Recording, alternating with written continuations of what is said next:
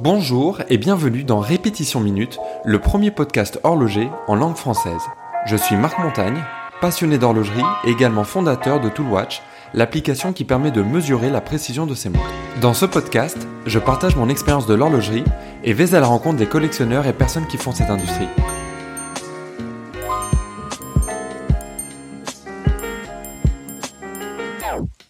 Bonjour à tous, aujourd'hui j'ai le plaisir de recevoir Ludovic Piton pour parler du métier de designer horloger.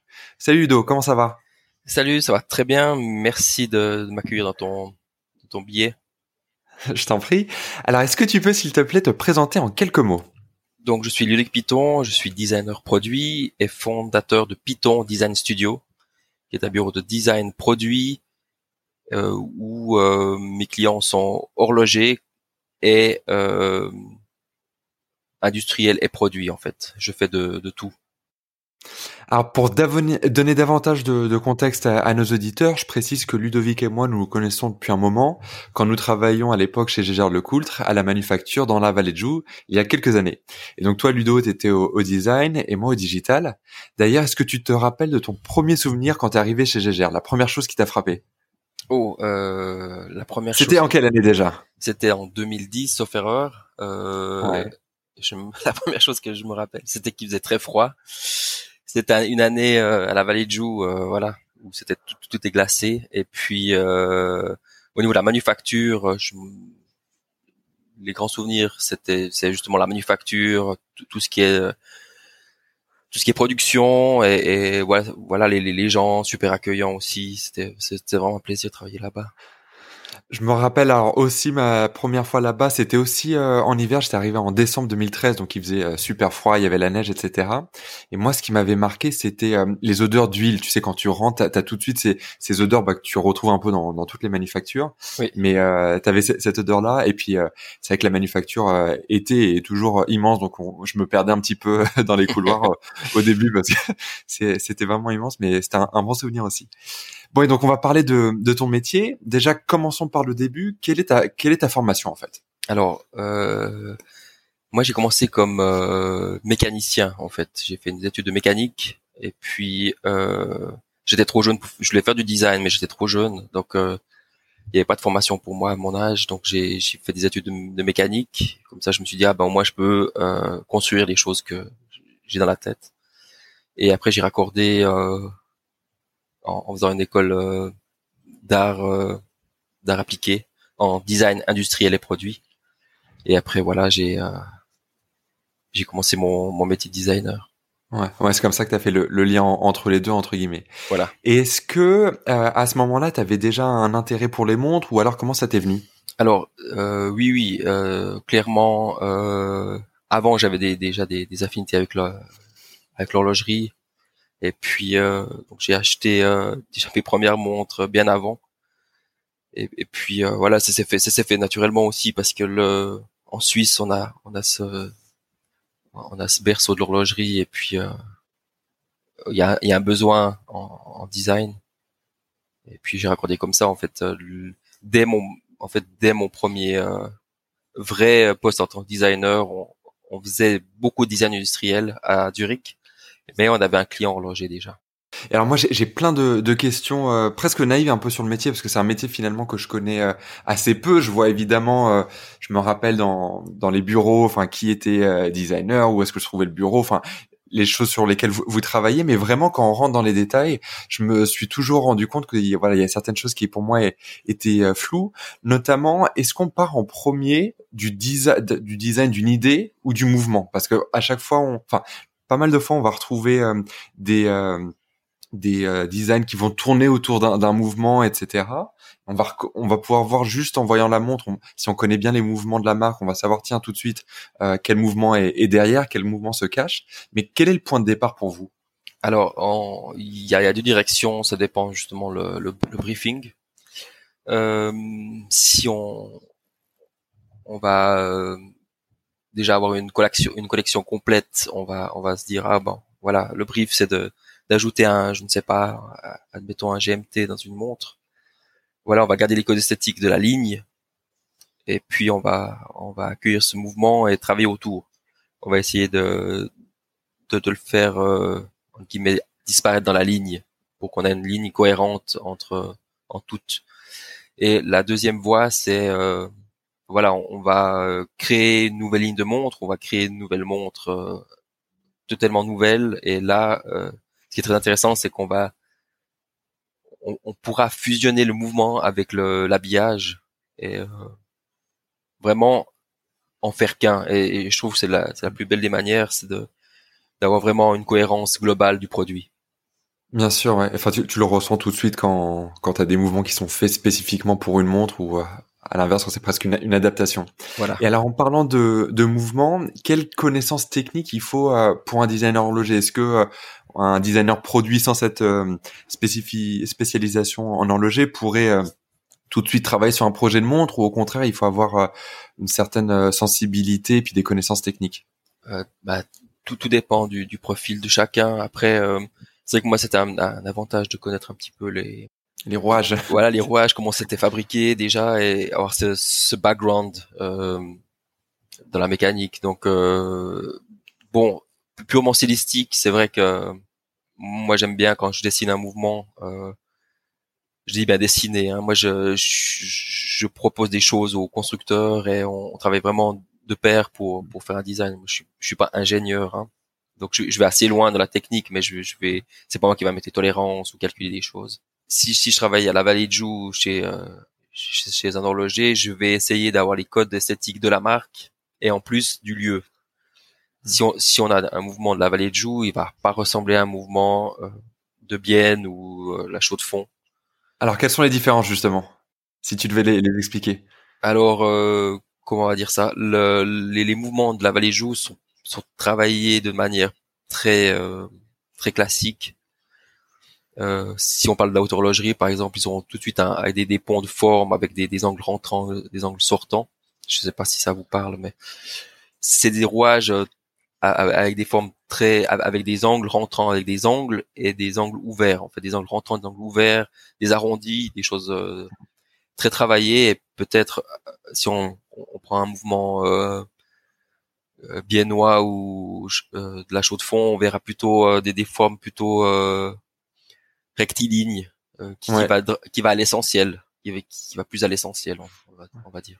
Oui, il y a, y a, un côté effectivement, euh, bah, si on peut l'expliquer très simplement, mais ça, ça être plus droit, ça va sembler euh, euh, moins travaillé d'une certaine manière, plus presque plus efficace. Voilà, exactement. On, on, va vers l'efficacité du, je sais pas, du détourage du, de la pièce, par exemple, où voilà, on va pas perdre de temps à faire des petits contours, ça sera pas repris à la main, par exemple. Ça, ça dépend au niveau, aussi le niveau de qualité qu'on veut avoir.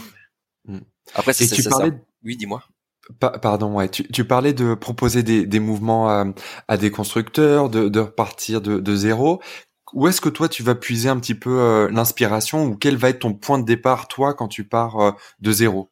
Alors, euh, ça dépend toujours pour qui je travaille. Mais bien sûr, si, si, on, si, on, si on prend le Coultre, euh, souvent on va faire un lien avec le passé pour légitimer la, le, le produit, euh, le nouveau produit.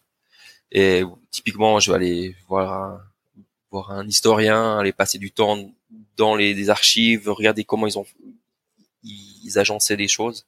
Si si c'est un mouvement qui, qui est plutôt chronographe, j'irai plutôt travailler dans les faire mes recherches dans, dans des, produits plutôt avec un, un, chronographe par exemple. Et voilà, quelle finition ils ont, ils ont utilisé, est-ce que je peux reprendre ça, reprendre des éléments, des petits des codes esthétiques en fait, qu'à la fin, même si c'est un mouvement complètement nouveau, on a un petit lien avec euh, avec le passé. Ouais, c'est toujours important euh, quand tu es une marque comme ça de d'avoir ce, ce lien là quoi. Voilà. Et puis je pense à, à toutes les marques un petit peu plus euh, récentes ou euh, même toutes celles qui se lancent sur sur Kickstarter. Alors il y a un petit peu à boire et à manger là-dedans. Mais toi, qu'est-ce que tu penses justement avec ton ton regard de, de designer par rapport à, à tous ces projets qui qui se lancent? Alors oui, comme tu dis, il y a vraiment, il y a vraiment de tout. Je, pense que euh, la nouvelle marque qui, qui, se lance actuellement doit apporter euh, clairement quelque chose de nouveau et avoir un, vraiment un regard vers le futur pour moi. Euh, c'est un petit peu un problème. Ce... Oui, voilà, si, si, si, on, si on parle à, des horlogers établis, ils doivent faire des liens avec le passé où ils, ils font du de la reddition. C'est toujours très sympa d'avoir une montre un petit peu à la, enfin, un peu vintage avec les codes, enfin avec la construction d'aujourd'hui. Mais maintenant, voilà, c'est c'est quand même plus intéressant de faire une montre actuelle du 21e siècle plutôt que toujours se tourner vers le passé, je pense. C'est vrai qu'il y a toujours, euh, bah, dans le cadre des, des marques établies, euh, un peu ce, ce, dilemme entre, bah, voilà, réutiliser euh, ce qui a, ce qui a fait le succès passé, ou même redécouvrir le passé parce que c'est un trésor que tu as avec toi, mhm. et en même temps, t'as pas envie d'être tout le temps en train de regarder par-dessus ton épaule ce qui se passe derrière, mais tu as aussi envie d'avoir un petit peu un, bah voilà une vision de, ce que va être l'horlogerie moderne et, et, du futur quoi. Oui, justement, je voulais, je rebondir là-dessus. Euh, quand on travaille dans une, une, une marque euh, qui a vraiment, vraiment, vraiment un gros, euh, gros background euh, derrière lui, euh, il y a, y a cette, cette richesse, mais aussi ce côté un peu cette lourdeur à, à traîner en fait. De, je, je sentais toujours ça dans les marques où voilà, il faut, il faut aller chercher dans le passé certaines choses, où on, on a cette lourdeur du passé et cette envie de comme de fraîcheur, et puis c'est c'est un peu un, peu schizophrène comme ça dans ces marques. Ouais, tu m'étonnes, t'es tiraillé entre deux extrêmes quoi. Ouais. Et alors, est-ce que t'as euh, dernièrement un design qui de montre vraiment qui, t'a frappé où tu te dis tiens cette montre là, bah j'aurais euh, rêvé la faire ou voilà il y a vraiment quelque chose d'intéressant, quelque chose qui t'a marqué quoi? Alors euh, j'ai travaillé sur une montre qui va sortir cette année qui qui a une grande complication et là ce qui est intéressant c'est qu'on j'ai dû j'ai dû euh, accompagner cette marque vers la, la très haute horlogerie. En fait, c'est une, une, marque qui, qui, qui a, des, déjà un mouvement euh, haute horlogerie, mais euh, à ce point-là où il y a des grandes complications euh, compilées, euh, c'est complètement nouveau et, et ça, il, il, savait moins le faire en fait. Et euh, c'était vraiment intéressant de, de faire évoluer toute la gamme pour la pour avoir une leur code esthétique, mais aussi une plus grande valeur perçue de, de, de leurs pièces. Et ça, c'était vraiment un super, un super boulot. Vraiment très intéressant parce que c'est vraiment, c'est, de l'accompagnement de, de, A à Z avec un tout nouveau mouvement euh, complètement dessiné euh, pour la marque. Et c'était vraiment très intéressant. Autrement, des, des, des marques qui, euh, qui ont fait des nouvelles choses. Euh, j'ai trouvé assez intéressant la dernière Bulova je sais pas si tu vois la, la Qtron. Ah, je vois la Qtron, mais je vois pas la, la dernière. Et, euh, et je trouve intéressant comme ils ont ils ont repris un peu une tech. Eux, eux c'était un petit peu du une montre un peu futuriste à l'époque quand ils ont sorti le, leur, leur montre et puis euh, ils ont ressorti ça et euh, ils l'ont comme elle était assez futuriste déjà ils ont eu qu'un petit twist à faire pour la remettre au goût du jour et je trouve vraiment intéressant comme ils l'ont fait en fait. Ouais, euh, effectivement à l'époque elle était euh, elle était futuriste donc je, je, vois un petit peu le le genre. Euh, moi un, qui m'a qui m'aurait frappé euh, dernièrement puis quand tu parles euh, d'horlogerie du, 21e siècle enfin futuristique etc. il y a une marque qui me qui me vient à l'esprit assez rapidement c'est c'est de Béthune mhm. et puis il y a euh, là le, je sais pas si t'as vu leur dernier modèle qu'ils ont fait bah, une espèce de montre un petit peu réversible. Oui. Alors toi et moi qui connaissons la réverso c'est c'est rigolo de de voir ça et avec le tourbillon etc je la trouvais euh, super euh, super intéressante et, super belle euh, en termes de, design quoi. Mm. Ouais, tout à fait. Ouais, c'est une, pièce intéressante. Et puis alors j'ai envie de parler un petit peu plus de d'ergonomie entre guillemets, mm-hmm. comme voilà le, design ça va pas être seulement le, look du cadran, ça va être bah, tout tout le tout le reste. Et comment voilà ces, ces problématiques là d'ergonomie, alors je sais pas si problématique c'est le mot, mais voilà ces, ces contraintes d'ergonomie comment comment elles sont prises en compte, comment toi tu les prends en compte? Alors, encore une, fois, dans, l'horlogerie, c'est vraiment très, codifié hein, euh, quand on travaille dans une marque. Si on parle d'une feuille blanche, euh, c'est plus facile à intégrer de nouveaux codes. Mais bien sûr, si, je dessine un chronographe, par exemple, je vais, je vais essayer qu'il soit le plus lisible possible quand même. Moi, ça, c'est des choses qui, sont quasi obligatoires quand je, fais un design d'une montre. Souvent, on voit des, des montres, même le chronographe, même pour une montre de entre guillemets professionnel. Euh, des fois, on peut même pas lire le, le, chrono euh, précisément. Donc ça, c'est des choses que j'aime pas trop faire ça. Mais euh, typiquement, euh, quand je, j'ai lancé, je me suis lancé dans le design, on travaillait pour une marque qui s'appelait euh, Ventura Design on Time. Et puis ça, c'est des montres clairement du ancrées dans le 21e siècle, qui sont euh, digitales et, et mécaniques pour certaines. Et là, on, justement, pour lire au maximum l'heure efficacement, on pouvait tourner le, le screen vers l'utilisateur, par exemple. C'est hmm. pas une montre plate où voilà, on tourne le poignet pour garder l'heure, mais on, on l'a euh, face à soi en fait. Même si le poignet il est de manière euh, voilà de, de, manière naturelle posé sur une table, par exemple. Mais c'est plutôt un problème un problématique une problématique d'affichage au niveau ergonomique et puis euh, bien sûr le, confort au poignet. On essaie toujours d'avoir justement de, de, de pas blesser le poignet quand on quand on design une couronne par exemple mais mais finalement il y a très peu d'ergonomie. Euh, c'est pas comme voilà, j'ai travaillé, je travaille aussi dans le médical pour dans, dans le cadre de Python Design Studio et là on a vraiment de grosses problématiques de d'ergonomie. Oui, non, c'est sûr, tu, tu designes pas un, fauteuil de la même manière que qu'une montre, et les possibilités euh, en termes d'ergonomie sont, sont pas les mêmes. Mhm. Euh, mais je m'interroge, est-ce que euh, vous utilisez des, des modèles 3D Enfin, quel est aussi ton avis sur, sur le diamètre euh, des montres qui, qui, ont pas mal changé pendant les, les années? Comment voilà ces ces choses-là sont, sont prises en compte? Alors moi, je travaille je travaille avec des, des, des poignées standards en fait quand je travaille avec un, je travaille sur un, programme 3D et j'ai des poignées, divers tailles de poignées euh, et euh, que ce soit homme ou femme pour être plus proche de, la réalité. Après, de toute façon, on, passe après en, maquette euh, pour, pour, pour, voilà, si on fait un bracelet métal par exemple, d'avoir directement une, pièce en, à essayer dans tridimensionnel hein, pour, essayer. Euh, et il y a, y a, pas beaucoup de, honnêtement, il n'y a pas beaucoup de surprises fait, c'est pas c'est pas non plus euh, très compliqué en fait.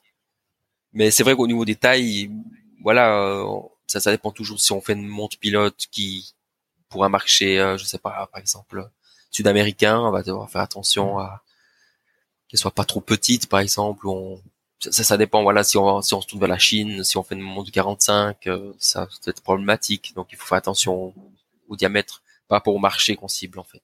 Et c'est intéressant, je trouve. Euh, je savais pas que vous aviez euh, la possibilité de visualiser sur euh, sur plusieurs euh, poignées. Je pensais que c'était, enfin, je sais pas que tu t'occupais de la, la montre, tu partais de ça, mais mais c'est intéressant et tu te rends compte que voilà, c'est les, les diamètres, c'est c'est vraiment un, un, choix conscient et que ça fait partie du design et voilà, ça répond à, comme tu disais, à un brief aussi. Euh, et puis tu parlais là de tout ce qui était euh, maquette, proto, etc. Est-ce que tu peux rappeler un petit peu les, les différentes étapes, euh, dire de la création d'une montre, mais plus du point de vue du designer horloger entre bah voilà tes premières esquisses, les différents prototypes, etc. comment ça fonctionne? Après c'est c'est des outils hein, et chacun a ses affinités avec, ses produits, avec ses produits, avec ses, avec ses outils. Si je parle d'un produit complètement nouveau. J'aime bien partir à la main parce que ça va très vite. du cerveau à la à la main, c'est vraiment direct, donc on perd pas de temps. On n'est pas contraint par le un, quelconque logiciel. Ensuite, je quand j'ai posé mes idées, j'aime bien le visualiser euh, sur ordinateur parce que voilà, je dois bien communiquer avec mes clients. Et le fait de, par exemple, faire un visuel en, deux dimensions, on a directement les bonnes proportions et aussi la faculté de les euh, transmettre aux clients pour qu'ils puissent le fabriquer ou moi pour un prototypiste pour qu'il puisse le récupérer mes données pour le, pour faire un prototype par exemple. Et euh, c'est important pour moi d'avoir déjà un petit canevas sur euh, sur informatique pour, pour pouvoir euh, extraire les données pour pouvoir fabriquer fabriquer exactement ce que ce que je souhaite. Donc je pars en 2D. Après je je fais un ça, ça dépend quel est le projet, mais souvent je après je, je fais un, petit rendu euh, de face du produit. Et puis parallèlement, euh, si on doit dessiner une nouvelle boîte, je vais je vais dessiner à la main, mais je reprends aussi ces données pour euh, pour le faire en trois dimensions sur un, un programme 3D qui est compatible avec l'industrie, ce qui veut dire que quand j'ai fini mon, mon, mon, modèle 3D, qui a pratiquement au dixième près les bonnes dimensions, je puisse le donner à, pour la fabrication soit d'un prototype, soit d'un modèle en plastique, par exemple, dans le terme de, je sais pas, une impression 3D. Et puis, euh, comme ça, on travaille toujours avec les, bonnes bases, les bonnes dimensions, parce que voilà, c'est très facile de faire un, une montre ultra plate, mais si le mouvement rentre pas dedans, ça, ça, vaut pas la peine. Donc on a, on a ce côté 3D, on va après, si, si on a un design qu'on a validé, on va, on va partir euh, sur une maquette. Et puis euh, après cette validation, on va partir sur un modèle euh, métal pour euh, valider les reflets de la montre, par exemple avec un mouvement intérieur. on va poser tous les éléments, aiguilles, tout, tout, ce qui fait partie de l'habillage. Et puis après, il y a des ajustements. Voilà, je trouve que je sais pas, la, la typo est trop petite ou le, les petits ajustements à faire en fait avant la pré-série de la montre en fait. Et puis après c'est parti quoi part euh, en production. Bon bah tout un tout un programme, mais euh, il faut bien ça. Et alors euh, avant de travailler chez GGR, si je me souviens bien, tu, tu travaillais pour Omega. Et maintenant avec le, le, recul et toute l'expérience que tu as, comment tu pourrais définir un petit peu le, le travail de, de design dans une marque de, de la taille d'Omega?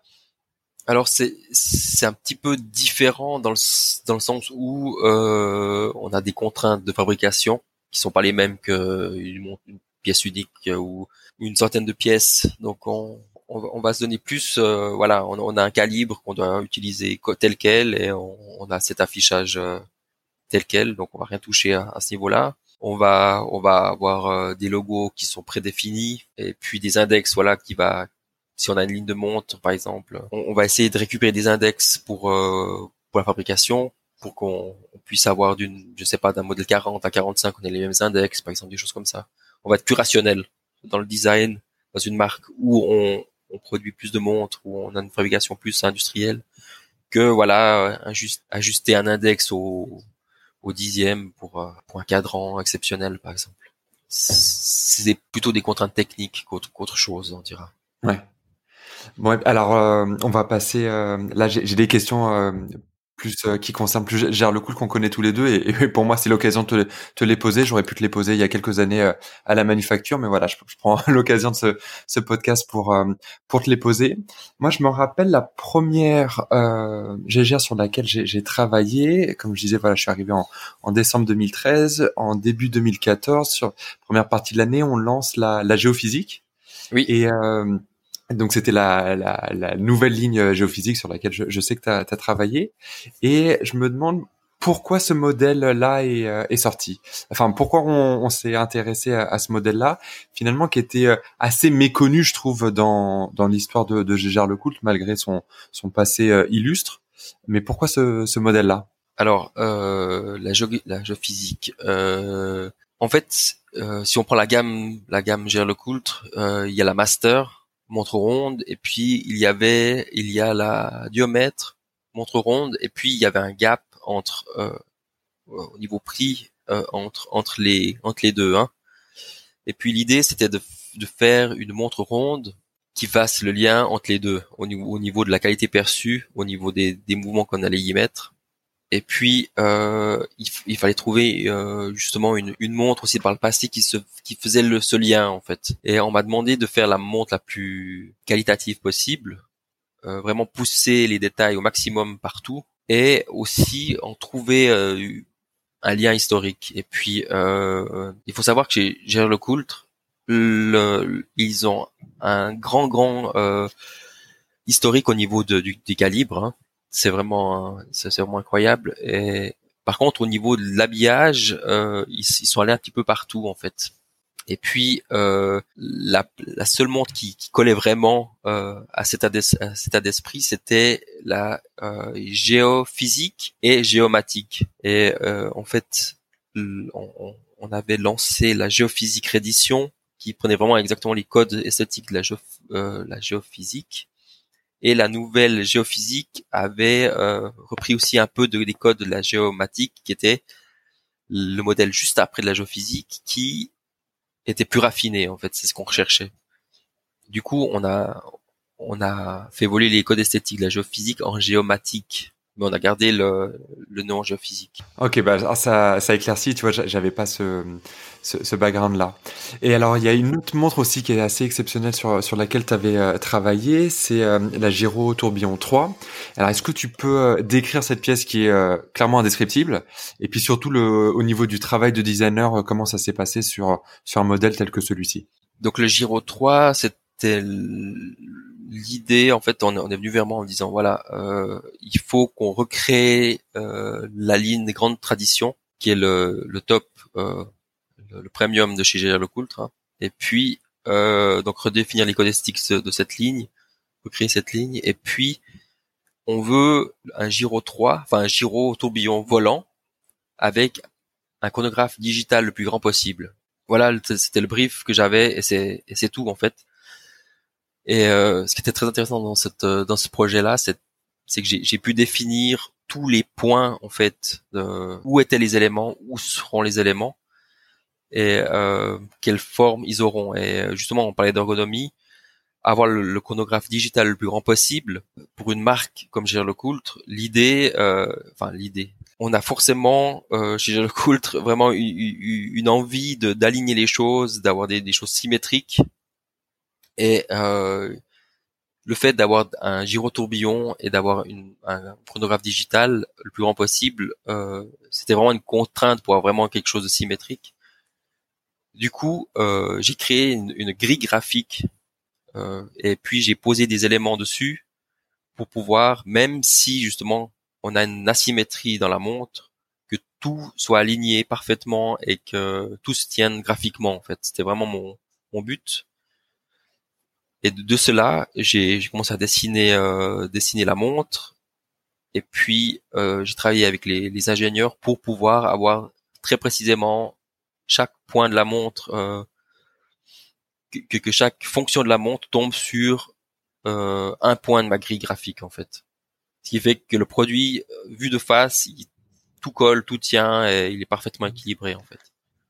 Et, enfin, c'est vrai maintenant que tu, tu dis ça, je, je vois très bien euh, ce que ce que tu décris et c'est vrai que ça ça saute aux yeux et malgré le fait voilà que ça soit une montre qui visuellement soit assez euh, riche et, et chargée, euh, bah finalement ça reste assez euh, assez harmonieux et équilibré. Puis quelque chose qui m'avait aussi frappé avec cette pièce là, c'est vraiment en termes de de texture au niveau du cadran, il y a plein de, enfin c'est très riche, il y a beaucoup de profondeur, etc.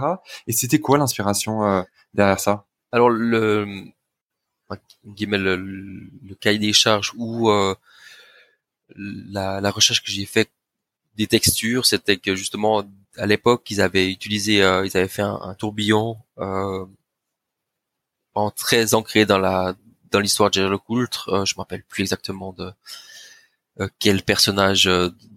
je, je sais plus si c'est Jack David Lecoultre ou je, je ne sais plus actuellement mais il, avait fait une montre de poche avec avec une texture euh, pas grenée mais martelée en fait martelée main. Et j'ai repris ça pour pouvoir faire la montre et euh, justement aussi euh, enrichir le, la pièce par un, un savoir-faire aussi manuel de décoration qui, qui, était assez problématique parce que dans ce Giro 3 tout est vraiment ultra précis et quand on vient marteler des pièces après après que la, la, pièce soit vraiment euh, vraiment finie, maxi, enfin maximisée et, et, et, toutes les tolérances soient là et on, on, vient marteler la pièce. Il y a beaucoup de déformations. Et c'est vraiment tout l'enjeu de la pièce, euh, de ce décor de pièce, en fait, qui fait que c'est très beau, mais c'est aussi très difficile à faire. Et alors tu, tu parlais de euh, euh cette montre de poche. Est-ce que c'est pas celle qui a été rééditée dans une Ibris Artistica quelques années plus tard? Une montre un peu bleue là ou ça n'a rien à voir? Euh, j'ai pas souvenir. Ça, ça dit rien, ouais. Bah c'est pareil, une des, je crois une des montres qui est sortie un petit peu euh, quand moi je, je, suis arrivé, donc ça m'a forcément euh, marqué. Il y avait cette euh, petite montre de poche bleue comme ça ah! avec un tourbillon. Et oui, je sais pas si ça avait, ça avait quelque chose en, en rapport là avec cette montre de poche là que tu que tu décrivais? montre un peu historique? Pas, pas, nécessairement. Pas, pas, nécessairement. Euh, justement, chez, chez le il y a, il y a, tellement une, richesse de, de, calibre incroyable. Donc euh, ça, c'était c'était plutôt sur euh, une reprise du, du Sphère au tourbillon, sauf erreur. Ouais, et, exactement. Et je crois qu'ils ont peut-être repris du Giro 3 le, le finish. Mais ouais. Bon, il y a quand même un petit lien au moins esthétique, quoi. Oui, oui, ça c'est sûr. Non, c'est c'est sûr que c'est vraiment ancré dans la marque. Et puis alors tu parlais des, des contraintes techniques et, euh, et je sais voilà que tu as travaillé sur euh, la ligne euh, Dipsy et comment tu intègres toi euh, ces contraintes techniques notamment en termes d'étanchéité sur sur une ligne comme la comme la Dipsy par exemple? Alors quand on, on, dessine une montre on on va on va toujours regarder les les contraintes techniques du bureau technique de la marque parce que chacun a son a ses propres sa propre façon de faire hein si on prend une Omega, si on prend, euh, je sais pas, XY montre, on, on euh, justement des savoir-faire à l'interne. Donc moi, j'ai vraiment euh, plaisir à aller voir la, technique et discuter de voilà quelles sont vos contraintes, qu'est-ce qu'il faut avoir pour la, la Deep Sea, c'est c'est une montre euh, historique, mais avec euh, la technologie, technologie d'aujourd'hui. Donc on va, je, je, suis allé voir ce que la technique avait besoin pour avoir une étanchéité d'aujourd'hui, avoir la fiabilité d'aujourd'hui. J'ai voilà, j'ai juste adapté le, enfin pris en compte les contraintes qu'ils avaient de, de la glace, de l'appui de la glace par exemple, du fond. Euh, la, la Sea est assez intéressante parce qu'elle a aussi ce fond qui est vissé, mais qui a aussi, enfin le fond est vissé par une bague extérieure, mais le logo est, reste, euh, le logo et la gravure au centre reste en sa position. Et euh, c'est une, petite utilité assez, assez intéressante. Comme ça, la, la, gravure au centre reste toujours indexée malgré que le fond tourne. Et ça, c'est des choses que j'ai intégrées directement dans mon design à la base. Ok. Et puis, euh, alors un, autre modèle aussi, puis c'est marrant de, de repasser un petit peu comme ça sur sur ces modèles euh, presque du passé d'une certaine manière, euh, qui m'avait marqué, sur lequel tu as travaillé, c'était euh, l'Amvox 7, euh, notamment avec le fonctionnement particulier du, du chronographe avec la, la glace. Oui. Est-ce que tu peux nous parler un petit peu de ce, ce modèle, puis notamment ton, ton travail dessus? Alors, en fait, c'était la, la dernière, toute dernière pièce de en association avec Aston Martin. Alors attends, je, je t'interromps juste. Il faut il faut rappeler aussi cette association. Là, il y a eu des modèles qui étaient euh, intéressants parce que c'était des modèles de montre qui permettaient euh, d'ouvrir euh, son Aston Martin directement en, appuyant sur sur la montre, quoi. Voilà. Alors il y a il y avait il y a, il y a plusieurs modèles, dont un modèle qui qui a cette technologie qui transpondeur, c'était ça? Transpondeur, voilà. Qui quand quand on fait basculer la montre donne une impulsion, impulsion donne une information à la voiture qui fait que la voiture s'ouvre ou se, se ferme, hein, comme une clé de voiture, mais sur la montre en fait. Et euh, il y a la, MVOX 7, qui est la dernière lignée, le dernier modèle de la lignée plutôt, et euh, qui n'avait pas cette technologie-là, qui était vraiment basée sur le, le chronographe euh, euh de General Coultre en fait, et qui intégrait cette, cette euh, particularité de, de, de, tous les chronographes euh, AMVOX qui chaque impulsion donne une information au chronographe. Et puis, euh, ce qui est c'était une particularité de la pièce euh, et qui reprend en fait les codes esthétiques. C'est assez drôle parce que la pièce euh, qui a donné le, les codes esthétiques de, de la boîte, c'était une Polaris. Ah, maintenant que tu le, maintenant que tu le dis, oui, effectivement, ça, ça saute aux yeux, ouais. ouais. C'est assez drôle. Donc on a le, on a justement cette, cette glace, euh, glace box avec euh, très peu de lunettes, euh, des, des, des, des condensés tendus. Euh. Et euh, ouais, c'est, c'est une pièce très très racée avec un, un, cadran ajouré pour voir justement toutes, le, toutes les bascules fonctionner du, du chronographe, qui est un chronographe à bascule qui a pas les justement, qui a pas ses boussoirs, qui est directement intégré euh, dans cette bascule de, de glace. C'est difficile à l'horlogerie c'est très visuel, donc c'est difficile à en parler euh, qu'avec des mots. Mais euh, allez voir sur internet euh, Invox 7. Exactement, c'est toute la, la contrainte du podcast, mais c'est ça aussi qui rend le sujet intéressant. Et pour se, se rendre rapidement compte, c'est euh, une montre sur laquelle on va bah, appuyer sur le sur le cadran, quelque chose, enfin sur le, le verre. Il y a comme un petit clic qui s'enclenche, et puis ça ça démarre le, le chronographe. Donc d'habitude on a on a euh, on utilise des, boutons poussoirs sur le sur le côté, sur le flanc de la montre. Et là, c'est on, on, clique sur sur le cadran. C'est c'est assez fou en fait ça paraît surréaliste quand même. Ouais, ouais. Et puis alors, on va changer complètement de de d'univers là cette fois-ci pour passer euh, à la pendule Atmos alors que j'adore euh, à titre personnel euh, et toi tu avais travaillé sur la réédition 1934 euh, donc comme son nom l'indique c'est une réédition d'un modèle d'Atmos de 1934 voilà. la question que j'avais pour toi c'est en quoi ça va être différent comme approche pour toi de travailler sur une pendule par rapport à une montre bracelet? Pour, pour, pour moi il euh, n'y a pas trop de différence. Euh, j'ai tellement l'habitude de travailler, des, de sauter du coq à l'âne en, je sais pas, une pièce qu'on va intégrer dans le corps humain ou euh, une voiturette ou une montre. Pour moi, il y a, c'est juste une, problématique d'échelle en fait. Mais, mais comme l'Atmos est assez proche du, quand même d'une montre parce qu'on a, on a toute cette, ce besoin de euh, de miniaturisation quand même. Hein. Mais à une échelle un peu plus humaine en, en, guillemets. Pour moi, on enlève un petit peu des contraintes parce que justement, on n'est on n'est pas euh, si, si, on reprend cette, cette atmos là, on, a un, un, grand globe hein, et on n'a pas les contraintes euh, aussi précises euh, qu'une on est on est on n'est pas au, au, millième de millimètre donc on a on a quand même déjà ajustements plus faciles à faire par contre on a des nouveaux matériaux qui se retrouvent à cette échelle qu'on n'a peut-être pas dans l'horlogerie, quoi. Des comme un grand pavé euh, de, de pierre qui doit euh, qui doit vivre avec un globe en, en, en verre, quoi. Donc ça, c'est des, des, associations qu'on a peu dans l'horlogerie euh, traditionnelle entre guillemets où on a des cadrans en pierre, par exemple, on, parle de, de, couches de dixième de millimètre, mais là on a vraiment un pavé. On a on a d'autres contraintes en fait. C'est, on doit jouer avec et puis on a d'autres contraintes justement au niveau de d'association de matériaux, mais c'est ça s'arrête là. Oui, c'est une différence, euh, une différence d'échelle finalement. Tout à fait. Euh, et puis alors une autre icône sur laquelle euh, tu as travaillé, une autre icône de, de Gégère Lecoul, c'est une montre que j'aime aussi euh, énormément. Enfin, en toute franchise, tu sais, tu sais euh, à quel point j'aime l'ensemble du, du, catalogue. C'était la, la Memovox, une des dernières qui était sortie.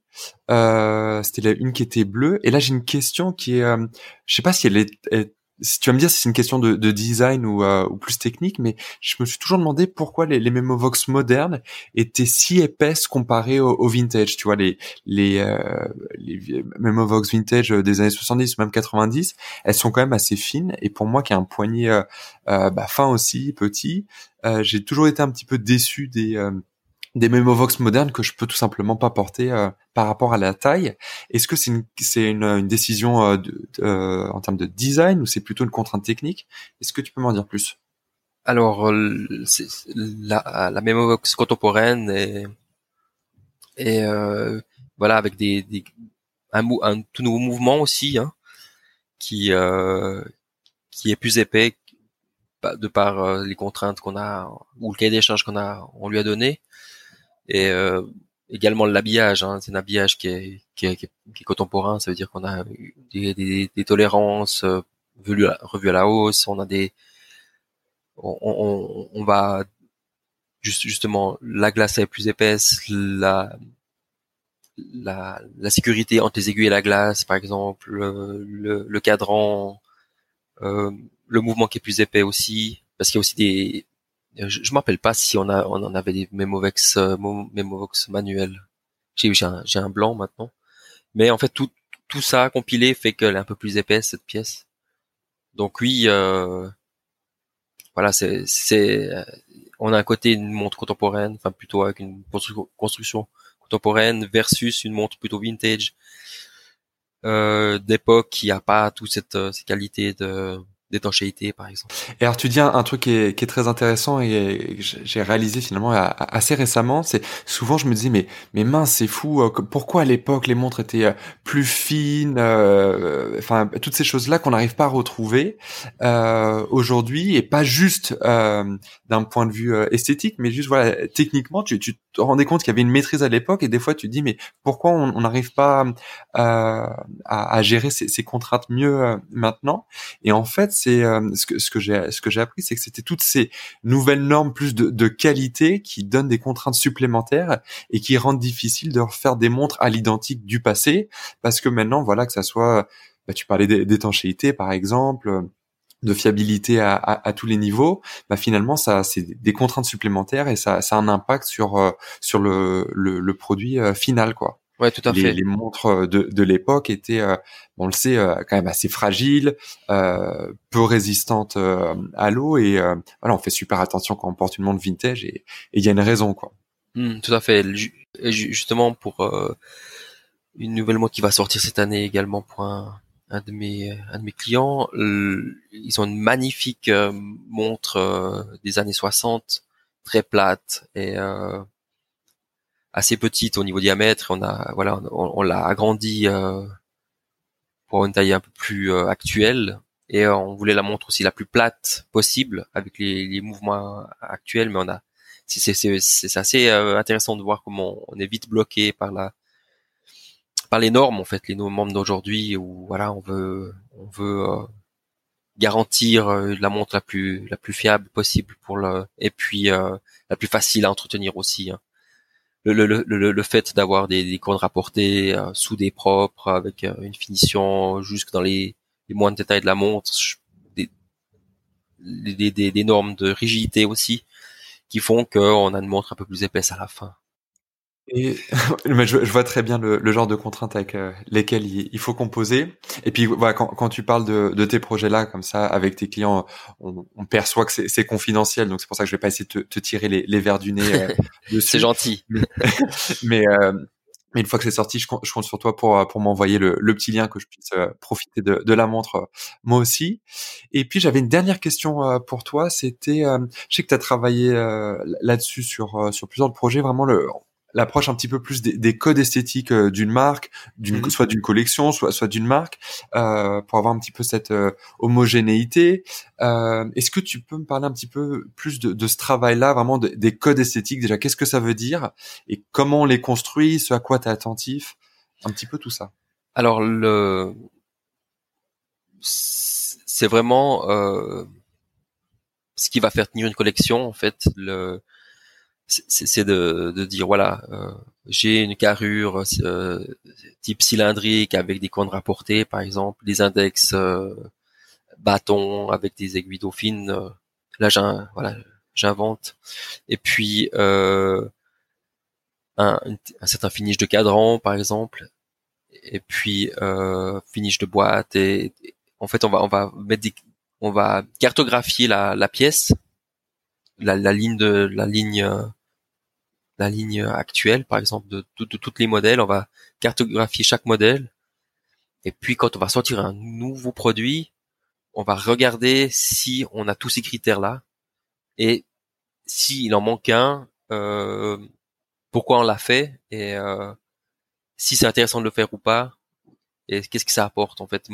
C'est toujours intéressant de, de, savoir euh, d'où on part et où on va arriver en fait pour euh, pour dire euh, c'est très bien les règles, mais il faut pas faut, pas se limiter avec des règles, mais être conscient que voilà, on est sorti des, des codes esthétiques de la ligne. Et est-ce que c'est bien, est-ce que c'est un nouveau code à intégrer ou pas? Ou est-ce que c'est parce que justement c'est un mouvement spécifique? Il est tellement spécifique ce mouvement qui donne un nouveau visage à la montre et voilà, est-ce qu'on va déroger? Pourquoi? Et c'est juste un, un, un questionnement plus qu'autre chose en fait. On va je, je, trouve très bien d'avoir des codes esthétiques. Il faut toujours les garder parce que c'est année après année qu'on construit une ligne de montre et il faut pas perdre l'origine de, la pièce. Mais c'est toujours bien de voilà de faire évoluer le produit. Finalement, tu mets un petit peu en place euh, les contraintes que tu décriais euh, euh, précédemment. Donc j'ai envie de dire la boucle est bouclée quoi. Voilà. Ok, bah, merci euh, beaucoup euh, Ludo. Là, cet épisode touche maintenant euh, à sa fin, donc je te remercie à nouveau pour pour ton temps. Merci, d'avoir répondu à mes questions, et puis à bientôt. À bientôt. Merci beaucoup. Merci d'avoir suivi ce podcast. Vous pourrez retrouver les notes de cet épisode sur répétitionminute.com. Vous pouvez également vous abonner au podcast Répétition Minute sur Apple Podcast, Spotify ou autre plateforme et laisser un avis sur iTunes si le podcast vous a plu. N'hésitez pas à partager ce podcast avec vos amis, c'est un joli cadeau et ça coûte moins cher qu'offrir une montre. Merci et à bientôt